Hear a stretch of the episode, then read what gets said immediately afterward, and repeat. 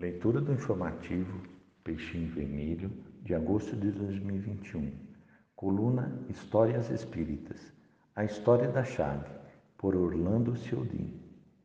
Com a saída do chefe da casa e dos filhos mais velhos para o trabalho e com a ausência das crianças na escola, Dona Cidália, a madrasta de Chico Xavier, era obrigada, às vezes, a deixar a casa sós, porque devia buscar lenha distante.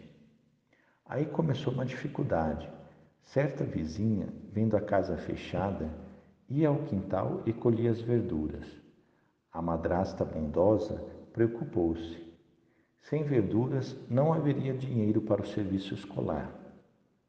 Dona Cidália observou, observou e ficou sabendo quem lhe subtraía os recursos da horta.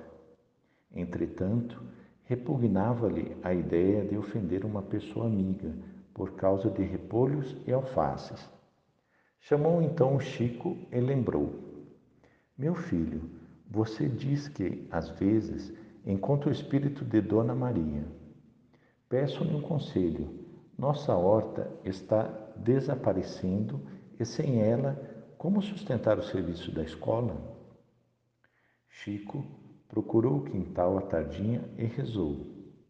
Como das outras vezes, a mãezinha apareceu. O menino contou-lhe o que se passava e pediu socorro.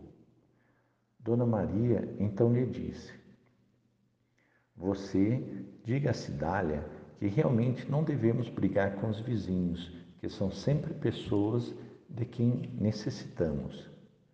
Será então aconselhável que ela dê a chave da casa à amiga, que vem talando a horta, sempre que precise ausentar-se, porque desse modo a vizinha, ao invés de prejudicar os legumes, nos ajudará a tomar conta deles.